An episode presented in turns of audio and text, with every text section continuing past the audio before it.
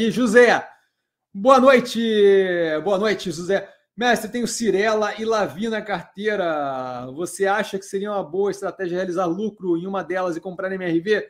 Então, assim, ó, qual é o lance? Eu não gosto de tomar decisão assim, por quê? Vamos só caracterizar aqui o que, que poderia acontecer, certo? Você pode realizar uma das que estão reagindo melhor, não sei como é que está Lavi, mas imagino que seja uma das que está reagindo melhor, a Cirela reagindo bem, tá? E aí realizar um lucro e alocar em MRV.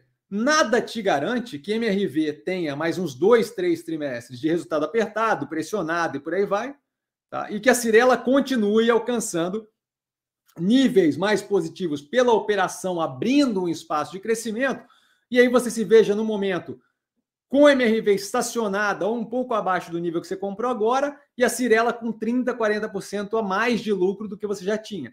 Então, assim, a ideia de trocar um ativo pelo outro, em alguns casos faz sentido, mas antes da maturação eu evito fazer, a menos que seja muito gritante. Por quê? Porque envolve uma quantidade de chute considerável, certo?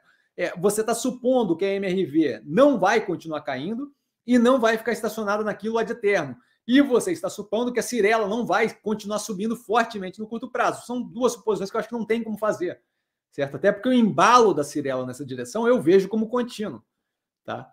Então, eu acho arriscado a troca de operações. O que eu acho que vale a pena fazer é o quê? Cirela continua acelerando, maturou, aí eu paro e avalio. Vem cá, como é que está a MRV? Ah, tá um real, dois reais acima do que estava antes. Ótimo, eu realoco. Aquele um, dois reais não vai propriamente fazer uma grande diferença. Eu tirei todo o suco que tinha para tirar de Cirela e eu não fiz tomada de decisão com base em chutes da minha cabeça, certo? Eu, eu basei, pô, Cirela foi tudo que eu tinha para fazer, maravilha, ponto. Não precisa não tal, não tal, tal, mas assim, foi tudo que tinha para fazer. Aí sim eu começo a repensar a alocação, que eu acho que é arriscado de fazer isso daí, por quê? Porque pode acontecer justamente o que eu falei.